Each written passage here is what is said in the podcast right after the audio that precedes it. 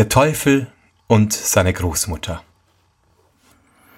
Es war ein großer Krieg, und der König hatte so viel Soldaten, gab ihnen aber wenig Sold, so dass sie nicht davon leben konnten.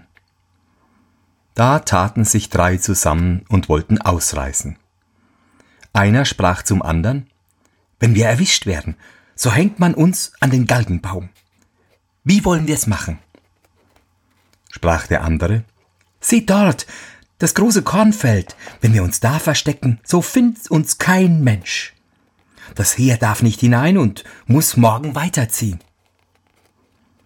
Sie krochen in das Korn. Aber das Heer zog nicht weiter, sondern blieb rundherum liegen. Sie saßen zwei Tage und zwei Nächte im Korn und hatten so großen Hunger, dass sie beinahe gestorben wären. Gingen sie aber heraus, so war ihnen der Tod gewiss. Da sprachen sie, Was hilft uns unser Ausreißen? Wir müssen hier elendig sterben. Indem kam ein feuriger Drache durch die Luft geflogen, der senkte sich zu ihnen herab und fragte sie, warum sie sich da versteckt hätten. Sie antworteten, wir sind drei Soldaten und sind ausgerissen, weil unser Sold gering war. Nun müssen wir hier Hungers sterben, wenn wir liegen bleiben. Oder wir müssen am Galgen baumeln, wenn wir herausgehen.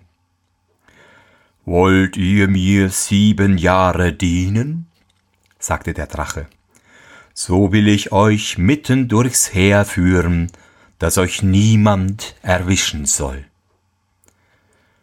Wir haben keine Wahl und müssen's annehmen, antworteten sie. Da packte sie der Drache in seine Klauen, führte sie durch die Luft über das Heer hinweg und setzte sie weit davon wieder auf die Erde. Der Drache war aber niemand als der Teufel. Er gab ihnen ein kleines Peitschchen und sprach, Peitscht und knallt ihr damit, so wird so viel Geld vor euch herumspringen, als ihr verlangt. Ihr könnt dann wie große Herren leben, Pferde halten und in Wagen fahren. Nach Verlauf der sieben Jahre aber seid ihr mein eigen. Dann hielt er ihnen ein Buch vor, in das mussten sie sich alle drei unterschreiben. Doch will ich euch, sprach er, erst noch ein Rätsel aufgeben. Könnt ihr das raten? Sollt ihr frei sein und aus meiner Gewalt entlassen? Da flog der Drache von ihnen weg, und sie reisten fort mit ihrem Peitschchen, hatten Geld die Fülle, ließen sich Herrenkleider machen und zogen in der Welt herum. Wo sie waren, lebten sie in Freuden und Herrlichkeit, fuhren mit Pferden und Wagen, aßen und tranken, taten aber nichts Böses. Die Zeit verstrich ihnen schnell, und als es mit den sieben Jahren zu Ende ging, ward zweien gewaltig Angst und Bang. Der dritte aber nahm's auf die leichte Schulter und sprach Brüder, fürchtet nichts. Ich bin nicht auf den Kopf gefallen. Ich errate das Rätsel. Sie gingen hinaus aufs Feld, saßen da und die zwei machten betrübte Gesichter. Da kam eine alte Frau daher, die fragte, warum sie so traurig wären. Ach, was liegt euch daran? Ihr könnt uns doch nicht helfen. Wer weiß, antwortete sie. Vertraut mir nur euren Kummer. Da erzählten sie, sie wären des Teufels Diener gewesen, fast sieben Jahre lang. Der hätte ihnen Geld wie Heu verschafft, Sie hätten sich aber ihm verschrieben und wären ihm verfallen, wenn sie nach den sieben Jahren nicht ein Rätsel auflösen könnten.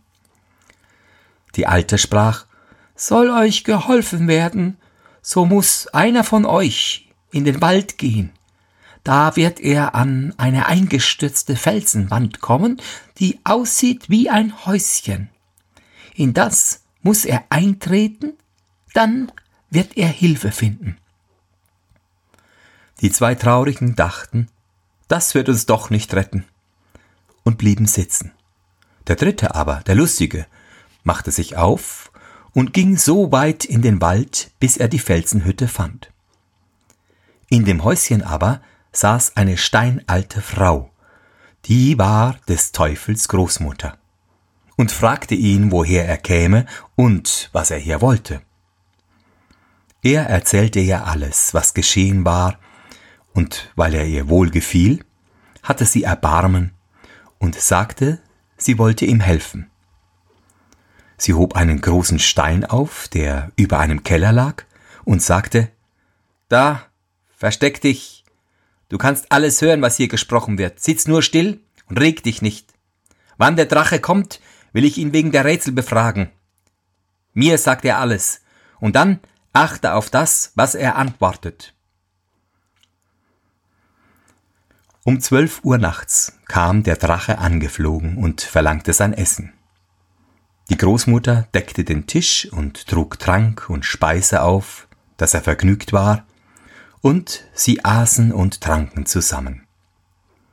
Da fragte sie ihn im Gespräch, wie es den Tag ergangen wäre und wie viel Seelen er gekriegt hätte. Es wollte mir heute nicht recht glücken, antwortete er. Aber ich habe drei Soldaten gepackt, die sind mir sicher. Ja, drei Soldaten, sagte sie. Die haben etwas an sich. Die können dir noch entkommen. Sprach der Teufel höhnisch. Die sind mein. Denen gebe ich noch ein Rätsel auf, das sie nimmermehr raten können. Was ist das für ein Rätsel? fragte sie. Das will ich dir sagen. In der großen Nordsee liegt eine tote Meerkatze. Das soll ihr Braten sein und von einem Walfisch die Rippe. Das soll ihr silberner Löffel sein. Und ein alter hohler Pferdefuß, das soll ihr Weinglas sein. Als der Teufel zu Bett gegangen war, hob die alte Großmutter den Stein auf und ließ den Soldaten heraus. Hast du auch alles wohl in Acht genommen? Ja, sprach er, ich weiß genug und will mir schon helfen. Darauf musste er auf einem anderen Weg durchs Fenster heimlich und in aller Eile zu seinen Gesellen zurückgehen. Er erzählte ihnen, wie der Teufel von der alten Großmutter wäre überlistet worden und wie er die Auflösung des Rätsels von ihm vernommen hätte.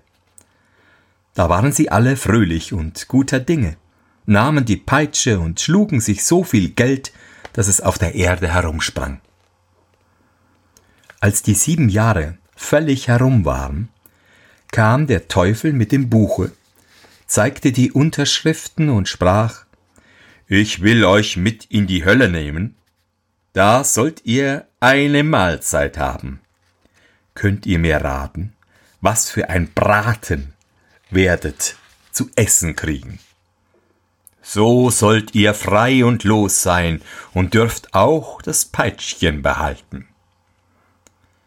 Da fing der erste Soldat an. In der großen Nordsee liegt eine tote Meerkatze. Hm, das wird wohl der Braten sein.